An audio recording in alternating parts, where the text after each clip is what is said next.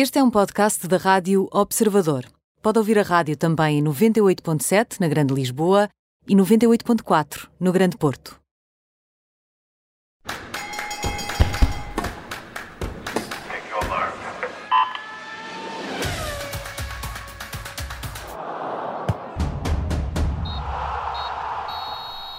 Bem-vindo a este Nem Tudo o que vai à Rede é Bola com Bruno Roseiro, Mariana Fernandes e comigo Aníbal Rebelo. Hoje vamos falar de judo, vamos lançar o próximo ciclo olímpico, este ano mais curto do que o habitual. Os Jogos Olímpicos de Paris estão marcados já para o verão de 2024, mas uh, conversaremos sobre isso mais à frente com o Presidente da Federação Portuguesa de Judo, uh, Jorge Fernandes. Para já, Mariana Fernandes, Começamos com o campeonato, os três grandes uh, a vencerem, para já não se altera nada nos quatro primeiros classificados.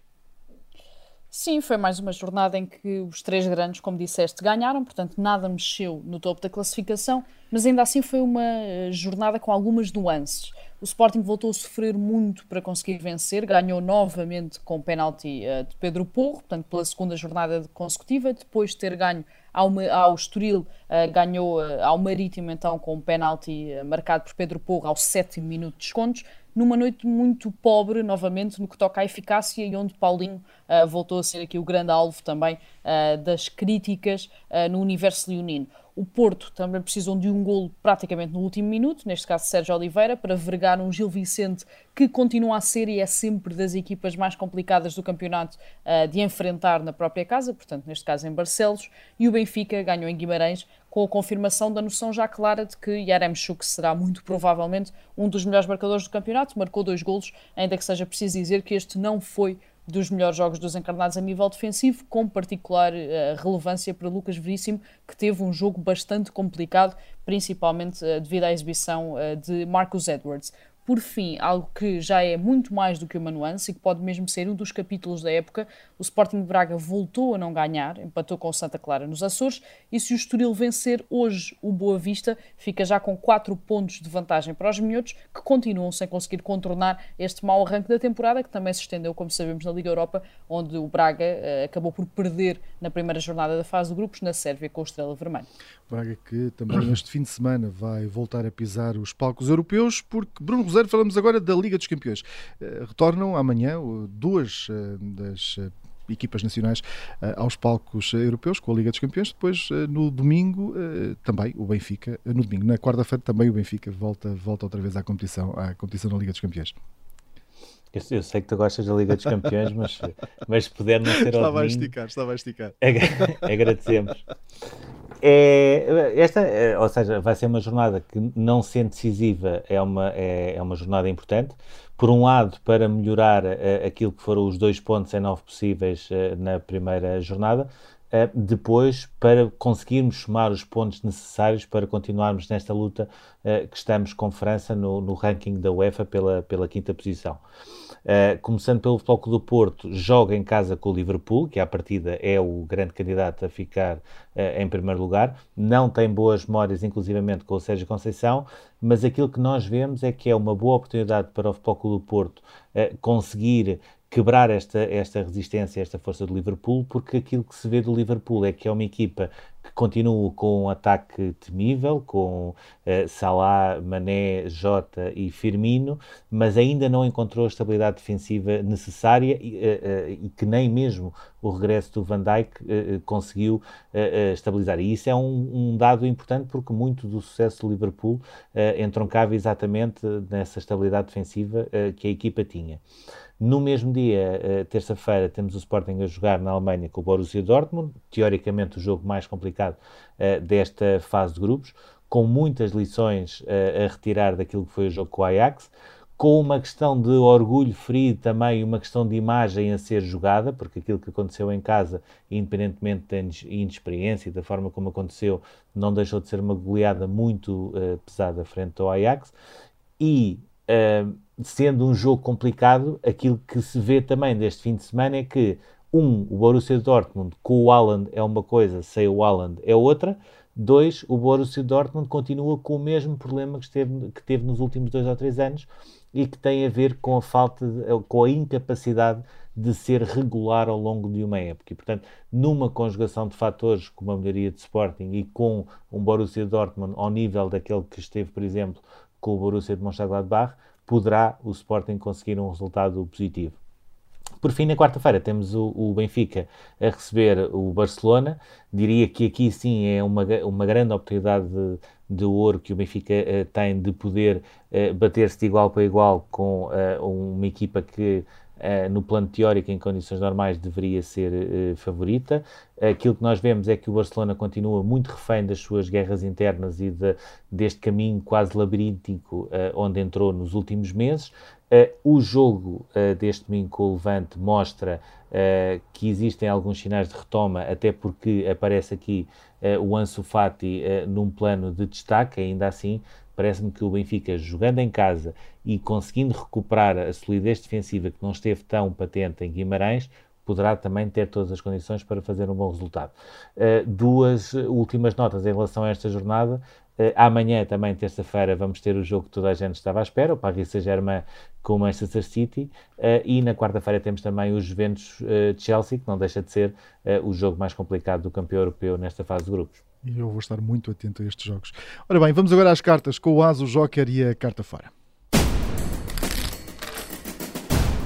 Bruno, o teu As, já falaste dele agora na, nesta, na, quando estivesse a falar do Barcelona. Ansu Fati, este, este miúdo pode ser a solução do, do Barcelona para, para este campeonato? Vai conseguir apagar aqui o desaparecimento de Messi ou não? É, é muito exagerado dizer isso já nesta altura.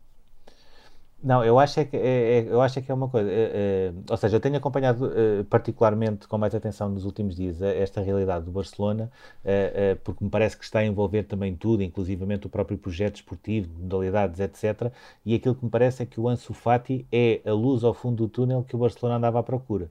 Porque, tendo como contexto este último jogo do Levante, o Barcelona não ganhava há três jogos e uma série que começou eh, com uma goleada com o Bayern, que foi 3-0, mas podia ter acabado 6 ou 7. Tinha marcado um gol nos últimos 270 minutos. Continuava naquela espiral de guerrilhas internas, com o Kuman a ler comunicados em conferências, com os capitães a dizer que não estão no Barcelona para baixar o nível e lutar pelo terceiro ou quarto lugar, com o, próprio presidente sempre também ali muito uh, uh, zigue-zagueante nas uh, posições que toma. Uh, aparece este jogo com o Levante, o Depay a fazer de facto um jogo fantástico, a marcar o primeiro gol e a ser de facto uh, o dínamo para uma exibição muito melhor do, do Barcelona. E a 10 minutos do final, o Ansu Fati vai dar um abraço ao médico que uh, operou uh, o joelho, esteve também na recuperação dele, regressa uh, aos relevados 320 dias depois, a primeira vez que toca na bola uh, sofre logo um penalti que, que, nem o árbitro nem o VAR conseguiram assinalar e acaba a fechar a vitória por 3-0 frente ao Levante também com um gol. Um, há, há, aqui tudo, ou seja, desde, o, desde aquele abraço ao médico, desde o facto da família estar muito perto do banco e estar em peso também a ver este regresso, uh, uh, desde uh, atuar com a camisola 10 que era, o, o que era do Messi, a reação completamente apoteótica que Campenau teve quando ele saiu para o equipamento, aquilo que mostra é que é o Ansu Fati é que pode ser o início da construção de um novo futuro para o clube, que nunca será igual àquele Barcelona que nós conhecemos porque estava muito refém, digamos assim, de Messi, uh, mas que também não tem razões para ser pior porque aquilo que o Barcelona está a fazer é um caminho de rejuvenescimento do plantel para tentar também sanear a, eh, a, a, parte financeira e tem aqui aquele diamante em bruto que me parece que vai ser claramente nos próximos anos um nome a ter em conta. Vamos ficar também atentos a ele. Uh, Mariana, tu estiveste atento uh, a Raul Jiménez, uh, regressa agora e aqui em grande destaque este fim de semana. Sim, voltar a ver o Raul Jiménez a garantir vitórias para o Wolverhampton é quase voltar a ver o mundo a rodar na direção certa. A verdade é que o avançado mexicano marcou o primeiro golo depois de regressar aos relevados esta temporada, portanto, na sequência daquela grave lesão que sofreu em novembro de 2020, depois de um choque com David Luiz, que o obrigou a uma cirurgia craniana, que o obrigou a meses de recuperação, que o obrigou também a um regresso muito lento, muito devagar, passo a passo, para se perceber como e quando é que poderia voltar então a competir uh, a sério e a competir de forma uh, constante. O Jiménez aqui marcou o único gol da vitória do Wolves no estádio do Southampton e um grande gol, e foi fácil perceber o quanto significou aquele gol, não só para o próprio jogador, como é óbvio, mas também para toda a equipa que celebrou com ele, não só no momento, não só de forma imediata depois do gol, mas também depois do apito final, quando se percebeu que seria este gol de Jiménez a garantir a vitória. No fim, Bruno Lage, o treinador, dedicou os três pontos não só ao Raul Jiménez, como aos adeptos que parecia que estavam a adivinhar e que começaram a cantar a música dedicada ao mexicano ainda antes do apito inicial e que continuaram sem parar durante os primeiros 20 minutos. É certo que é só um jogador, é certo que foi só um golo, mas este uh, golo e este uh, pontapé na moral, digamos assim, que este gol de Raul Jiménez também provocou aqui no Wolverhampton, pode ser um catalisador também importante para uma época do Wolverhampton que nunca será, como já sabemos, uh, tão extraordinária como a primeira há dois anos de regresso à Premier League, mas que terá de ser uh, necessariamente melhor do que a anterior para, conseguir, para continuar a conseguir aqui atingir alguns objetivos que este clube continua a ter. Jiménez foi o teu as, Mariana, e agora vamos ao teu joker, Falcao. Estás aqui a recuperar antigos jogadores do Campeonato Nacional, é isso? Sim, aqui um bocadinho flashback. O Falcão esteve as últimas duas temporadas no Galatasaray, desapareceu um bocadinho dos holofotes eh, nesses dois anos, fazendo até esquecer aos menos atentos tudo aquilo que tinha feito no Porto, no Atlético Madrid, no Mónaco, antes de ser traído uh, por muitas lesões e pelos períodos menos bons, tanto no Manchester United como no Chelsea. Voltou a um dos principais campeonatos europeus, neste caso a Espanha, para jogar ao mais alto nível contra algumas das melhores equipas do mundo e com um objetivo que uh, já se percebeu que é claramente prioritário. Ele quer voltar a ser convocado pela seleção da Colômbia e quer chegar ao Mundial do Qatar, onde já terá na altura 36 anos. E por agora, pelo menos, eh, essa mudança e esse all-in que ele fez está a compensar. O Falcão marcou o terceiro golo em três jogos pelo Raio Vallecano, foi titular pela primeira vez contra o Cádiz este fim de semana e a equipa de Madrid, a verdade é que só sabe ganhar desde que ele chegou, leva três vitórias consecutivas e está até no quinto lugar da Liga Espanhola, à frente do Barcelona. Cada vez mais perto também está o gol 300 da carreira de Falcão, leva 298, portanto deve atingir o registro redondo nas próximas jornadas e podemos ter aqui a Falcão, uh, se não um dos uh, pontos altos desta temporada da Liga Espanhola, pelo menos aqui um ponto bastante interessante uh, quando jogar contra Real Madrid, contra Barcelona, contra os gigantes, ver Falcão de regresso ao mais alto nível e a fazer golos, que é o que ele sabe fazer. Muito bem, Bruno Rosário, no último programa falaste aqui do campeonato italiano, o que te leva a estar atento ao que se está lá a passar, por isso falas no teu joker de Luciano Spalletti. Sim, uh, sempre, uh, até porque uh, isto é uma coisa discutível. Para mim, nesta altura, a Série A tem todas as condições para ser o segundo melhor campeonato europeu, só atrás da Premier League.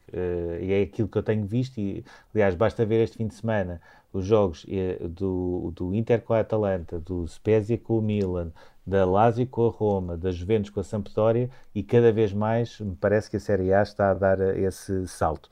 E eu trago aqui o Luciano Spalletti porque é também um bom exemplo de como a espera e a paciência num treinador, que é complicado, não é? Porque vive muito de resultados, pode também ser uh, aquela que é uma das maiores virtudes.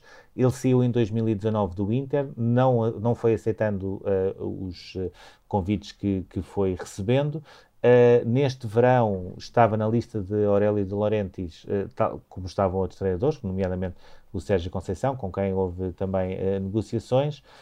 e quando se pensava que a Série A se iria fechar cada vez mais entre Inter, AC Milan e Juventus, aquilo que nós vemos é um Nápoles que em seis jogos tem outras tantas vitórias, já ganhou a Juventus e ganhou bem, goleou por 4-0 em duas locações tradicionalmente difíceis para todas as equipas, eh, como é o Dine e como é a Génova, para jogar com a, com a Sampdoria.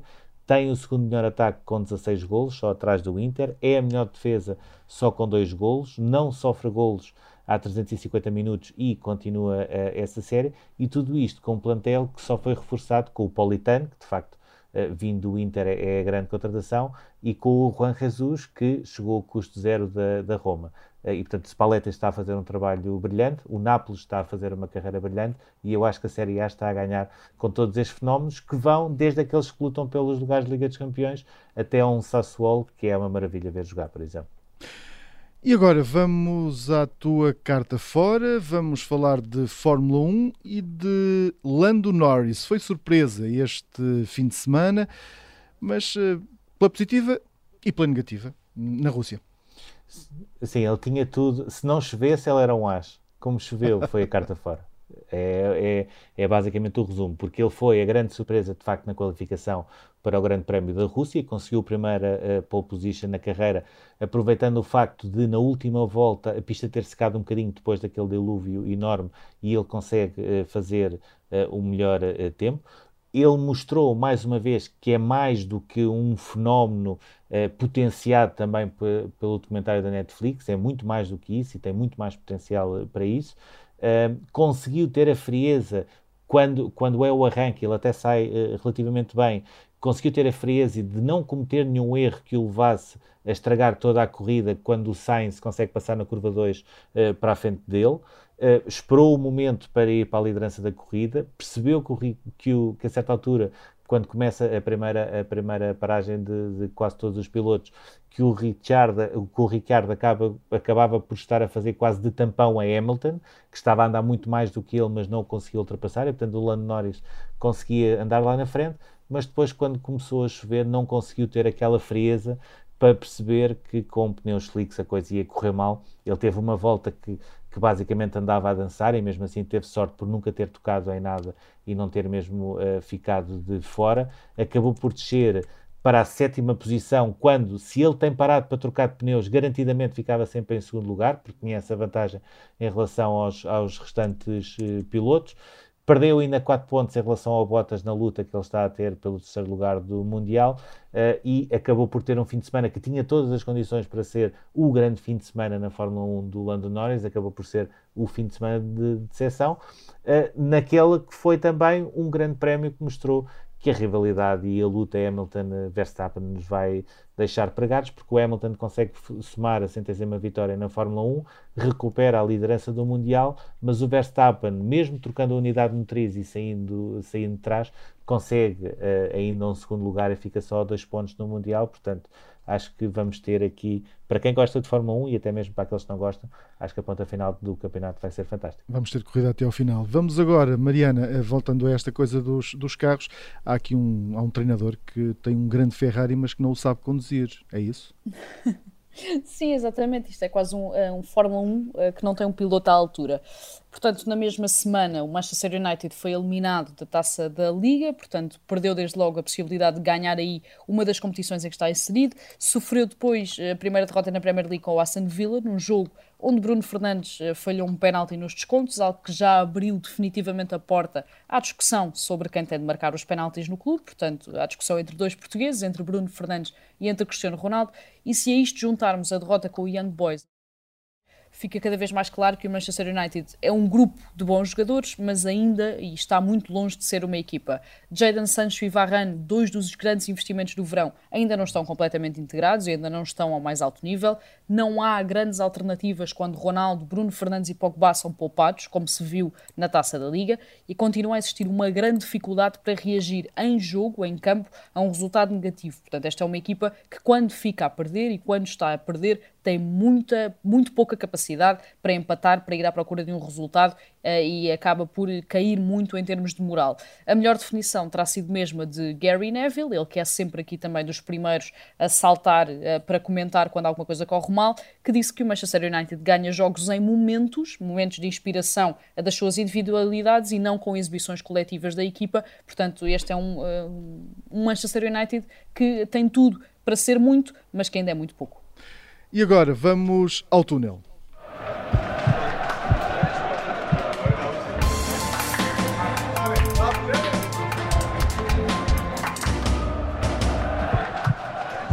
Bruno, vou-te pedir aqui alguma rapidez eh, na jogada. Vamos falar de Mateus Nunes. Vai ser uma aposta de Fernando Santos para a seleção, é isso? Sim, só, só dar essa nota. Na quinta-feira vão, vão ser os convocados da, da seleção para os próximos dois jogos, um particular com o Qatar e uh, o jogo com o Luxemburgo, qualificação para o Campeonato do Mundo. Depois de Otávio, Mateus Nunes também vai ser uh, uma das surpresas do Fernando Santos. Uh, nesta altura, não há dúvidas que o Mateus Nunes vai representar a seleção de, de Portugal e acaba por haver aqui um volto de face, porque na convocatória anterior o Mateus Nunes não é chamado por Portugal, é convocado pelo Brasil, tem uma conversa com os responsáveis brasileiros, quer ir fazer o jogo percebe que se fosse representar o Brasil depois teria de ficar de quarentena e não poderia jogar pelo Sporting, quer uh, seja contra o Foco do Porto, uh, contra, como contra o Ajax, acaba depois por ser convencido uh, que ficar na seleção nacional seria o melhor até para a sua carreira, até em termos de competitividade e de possibilidade de ter uma presença frequente. Uh, e uh, vai ser agora, em princípio, na quinta-feira, confirmado como, como uh, convocado de Fernando Santos, sendo que, tendo, havendo um jogo com o Qatar, tem todas as condições para fazer a estreia. Muito bem, ficamos à espera agora da segunda parte, onde vamos falar também com, de judo, vamos falar com Jorge Fernandes, é o Presidente da Federação Portuguesa da Modalidade.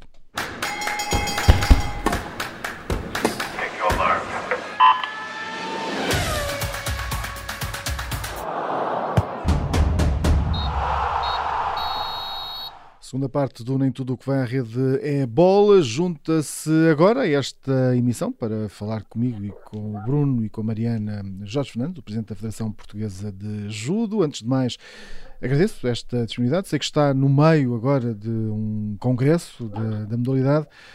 Um, queria lhe perguntar, começar já por, por, Vamos olhar para balanços. Nesta altura, Portugal saiu dos Jogos Olímpicos com uma medalha de bronze, um diploma no judo com Jorge Fonseca e com a Catarina Costa. Que balanço é que faz desta participação uh, portuguesa em Tóquio? Então, boa tarde a todos. A participação em Tóquio uh, foi a melhor sempre da história do judo, uh, com um terceiro e um quinto lugar, como disse, e quatro nonos lugares.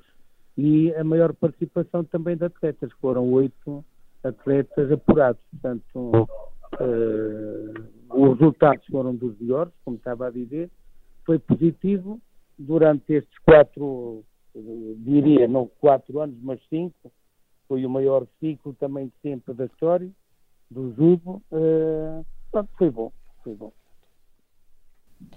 Eh, o Jorge Fonseca tornou-se o terceiro judoca a conquistar uma medalha olímpica, depois do Nuno Delgado, depois da Telma Monteiro, e o judo é uma das modalidades onde os portugueses sabem eh, e estão sempre à espera de que possa aparecer uma medalha, um bom resultado. Perguntava-lhe se isso é mais uma benção, porque quer dizer, obviamente, que algo tem estado a correr bem, ou uma maldição até, porque as desilusões também acabam por ser maiores.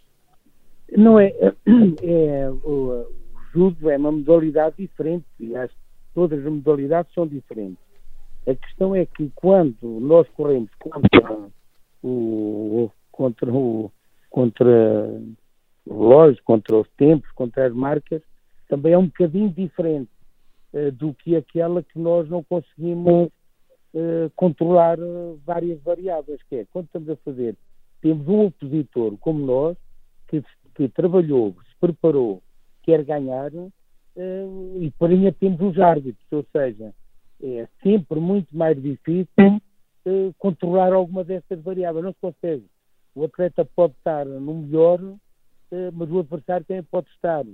E para as variáveis também, que dos árbitros também, o árbitro também tem que estar bem como os atletas, também, porque muitas das situações às vezes são um bocado subjetivas, ou seja, pode ser mas se derem um resultado contrário também não está mal, não se está a ver, ou seja, há aqui muitas variáveis que não se consegue controlar. Daí que nós dizemos que vamos ganhar, pois a gente tem ideia de ganhar e prepararmos para isso. Nem sempre conseguimos, precisamente porque não se consegue controlar todas essas variáveis. Olhando aqui também para, para a realidade deste século, daquilo que tem sido Portugal nos Jogos Olímpicos, o judo passou a ser a única modalidade que consegue medalhas em edições consecutivas, uh, além do atletismo.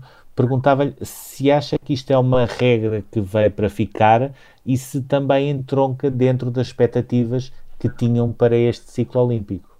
É assim, uh, eu penso que sim, que veio para ficar, mas isto lá está, isto é por ciclo Agora tem estado a correr, digamos bem, nós esperamos e temos a certeza que vai correr muito bem para Paris uh, porque para Paris não é só ser Paris em 2024. Nós já estamos a trabalhar, não agora, mas já estamos a trabalhar há quatro anos também para este ciclo.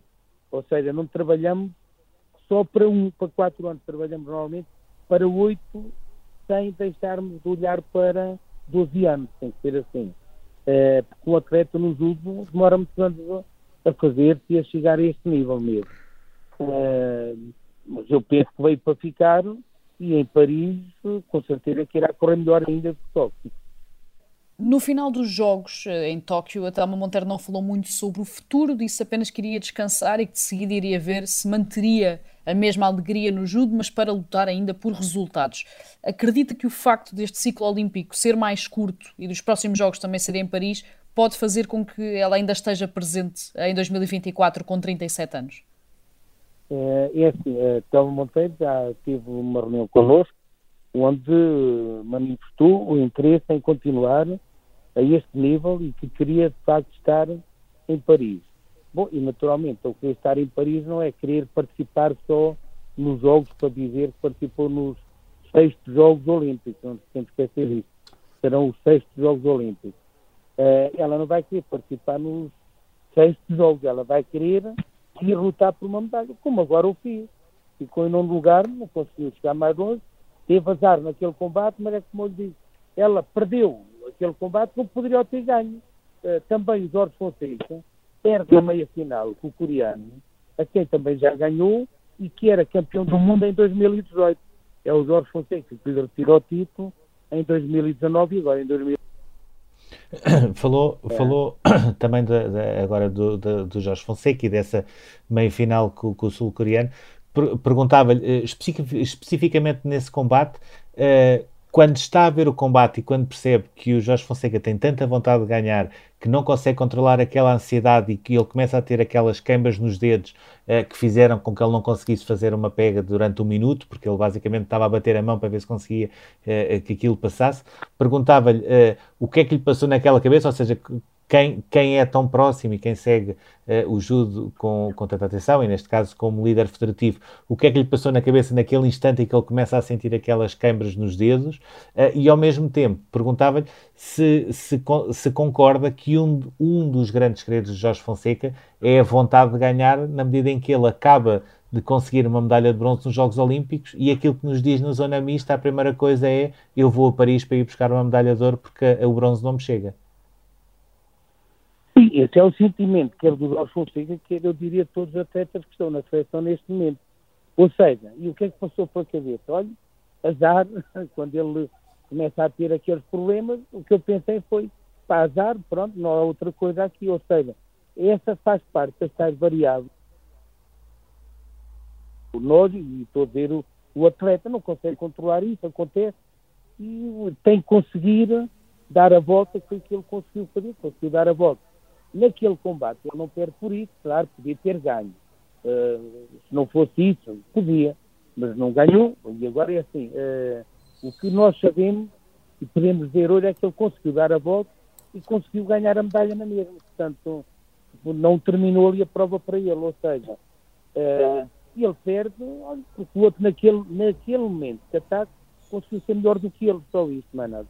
Agora, com os Jorge Fonseca. E, e em, relação, em relação àquela vontade que ele já teve para Paris, aliás, eh, uma das coisas que ele se lembrou bem foi que foi eliminado por um judoca francês eh, no Campeonato da Europa aqui em Lisboa e já estava quase a prometer uma espécie de vingança em Paris em 2024. Portanto, o ideal para ele era ganhar uma medalha de ouro e, se possível, cruzar com, também com o francês.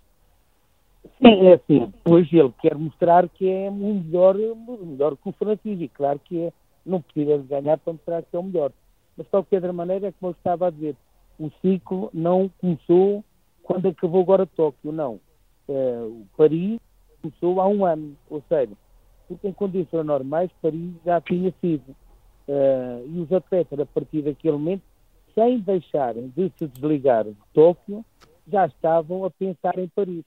Provavelmente, eu diria que, e daí ele dizer, que vai a Paris ganhar a medalha. Nós não temos dúvidas que qualquer desses atletas que vai estar em Paris uh, vai lutar pela medalha. Como estes oito que estiveram em Tóquio estariam a lutar para as medalhas, ficaram enfim, um bocadinho aquém, mas não desiludiram ninguém da forma como combateram, mas não conseguiram melhor. Qualquer maneira, como estava a dizer, eu acho que a própria Telma, quando agora vai continuar até Paris, que vai continuar, eh, essa decisão já está tomada há um ano. Eh, pelo menos no subconsciente, digo eu. Porquê? Porque não estamos a treinar, que isso era impensável, ninguém consegue fazer isso, pelo menos nos últimos, estar a pensar uh, dois anos e meio, não vou a Paris. Não.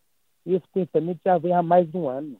Mas pelo menos seguramente já estamos todos a treinar há um ano para Paris. Isso não há dúvida sobre isso.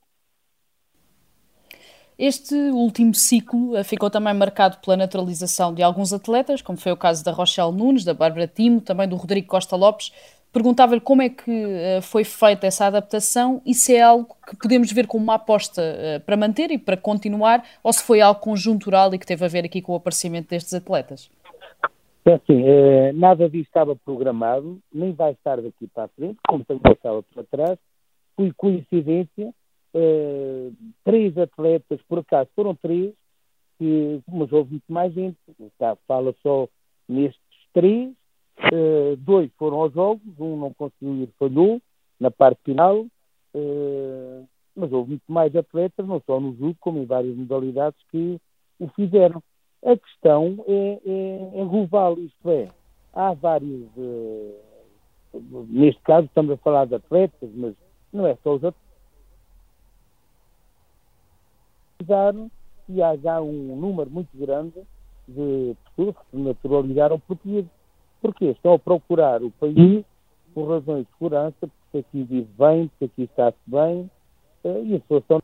Eu ia, ia, uh, ia agora perguntar, uh, o Jorge foi reeleito o ano passado para um... Só para concluir, posso, é, para concluir, no caso dessas naturalizações foi por acaso, coincidência, conseguiram duas delas chegar ao jogo, o outro não conseguiu, mas isto não foi nada programado, nem está a ser nada programado nesse sentido. Agora, e agora uh, passar para um, para um outro ponto, o Jorge foi reeleito no ano passado uh, para um segundo mandato, que coincidiu também com este período de pandemia, onde o judo acabou por ser uma das modalidades uh, que era considerada de alto risco pela DGS, portanto exigia um bocadinho mais de, de, requisitos e tinha mais restrições. Perguntava-lhe, por um lado, qual foi o impacto uh, que a pandemia teve a nível de praticantes e de federados uh, no judo e perguntava-lhe agora que já estamos a, a, caminhar para uma normalidade, uh, qual será a importância destes próximos tempos em que, sobretudo os jovens, vão começar a ter outra vez a sua vida normal e, nomeadamente, atividades extracurriculares, onde o judo costuma ser uma das modalidades preferenciais? É assim, aquilo que nós temos conhecimento por informação que vamos recebendo diariamente por parte dos clubes e pela visita a vários clubes que nós temos feito ao longo deste, deste último mês, uh, o número está outra vez a aumentar, eu diria quase acima daquilo que estávamos em 2019 antes da pandemia. Uh, penso que o judo soube, todos nós soubemos, uh, digamos, durante a pandemia, trabalhar para que não houvesse aqui casos eh, conseguimos treinar, conseguimos ainda fazer algumas competições, eh, correram bem, houve um resultado e daí o judo estar a continuar a ter procura. No entanto, eu diria, o judo é uma, uma modalidade que tem procura porque Perdemos aqui mais uma vez. Sim, seja, é um complemento uh, para a formação dos próprios miúdos. Eh, estamos aqui com algumas dificuldades. Eh, de... Vamos ver se já, já recuperamos como deve de ser eh, a conversa. Agora estou a ouvir, estou a ouvir melhores? Eh, perdi-o outra vez, uh, estamos com, com, dificuldade realmente aqui uh, nesta, nesta ligação. Vamos tentar, vamos tentar recuperá-la, vamos tentar recuperar este, este contacto outra vez aqui com o presidente da Federação Portuguesa de Judo, Jorge Fernandes, ele que tem, está, está nesta altura, está fora do país, está no meio de um congresso e aqui é a dificuldade também de, de, nesta, nesta ligação com, connosco aqui na, na Rádio Observador. Vamos tentar perceber se já, já está connosco outra vez. Está-nos a ouvir bem agora? Estou a ouvir bem, estou a ouvir bem. Parece-me agora. não sei se está melhor. Agora parece-me estar um bocadinho melhor. Mariana, segue em frente. Sim, eu ia perguntar, ia voltar aqui um bocadinho também ao Jorge Fonseca, mas não só. Uh, o Jorge subiu à liderança, entretanto, já depois dos, dos Jogos Olímpicos, subiu à liderança do ranking mundial uh, dos eh, menos 100 quilos. Entretanto, Portugal também tem uh, três atletas, neste caso três mulheres, no top 10 das suas respectivas categorias, tem vários atletas no top 30. Perguntava que importância é que este fator, é que estes rankings podem ter não só na forma como os próprios atletas encaram os próximos objetivos, mas também na maneira como os adversários enfrentam uh, os próprios combates contra eles. Pronto, isto é como em todas as modalidades. O ser top, uh, estar, ser cabeças de série, é sempre importante para se evitarem os mais fortes. Uh, e neste caso, para não só para o Jorge Fonseca e para os atletas, mas eu diria para o judo nacional, é muito importante nós estarmos uh, nos lugares cimeiros. É um sinal também de que a modalidade está bem, uh, que temos atletas também, enfim, de referência, e quando nas competições é importante lá está para, para o ser cabeça de série, aliás, será a nossa luta para os próximos Jogos Olímpicos, porque está provado ser cabeça de série poderá chegar muito mais longe e inclusive à disputa das medalhas. E ele perguntar também para finalizar, nós agora no, nos próximos tempos vamos ter, por exemplo, já o Grande Slam de, de Paris, Uh, em 2022, uh, eh, várias uh, competições internacionais que marcam também o início deste novo ciclo. Perguntava-lhe o que é que nós podemos esperar deste novo ciclo e até que ponto é que esta nova fornada de, de judocas nacionais que foi, que foi aparecendo, como a Maria Cidro, o Wilsa Gomes, etc., já conseguirá ter uma presença mais frequente nos principais palcos internacionais. Sim, vai ser uma realidade nos grandes palcos, Portugal estar presente e uh, não só presente, como eu dizia há bocado, mas sim a lutar pelo, pelo lugar no pódio. Uh, quando a gente diz um lugar no pódio, quer dizer que seja ganhar a prova, mas estar ir buscar a medalha. Uh, penso que o futuro está assegurado uh, por, por alguns nomes, como referiu, e outros. neste momento nós não temos quatro ou cinco atletas, temos eu diria já quase dois e três atletas por categoria de nível internacional e capazes em todos os torneios em que entra. Uh, os objetivos para Paris, diria eu, 24, uh, eh, seria termos 10, 11 atletas apurados uh, e podermos também participar nas equipas, na competição por equipas, que este ano falhamos por muito pouco, por um atleta, mas não falhámos nas nossas previsões, que nós apontávamos para uh, 9, 10 atletas. Mas também contávamos com as cotas, normalmente todos os ciclos, Portugal tem tido uma cota extra que nos é dada. Agora, assim não foi entendido, mas uh, esperamos em Paris ter essa, é, não digo a cota, mas ter, pronto, equipa completa e 10, 11 atletas apurados. Muito bem, Jorge Fernandes, Presidente da Federação Portuguesa de Judo, aqui eh, neste Nem Tudo o que vai à Rede é Bola, que termina por hoje. Daqui a pouco em observador.pt já pode ouvir este programa em podcast. Até já.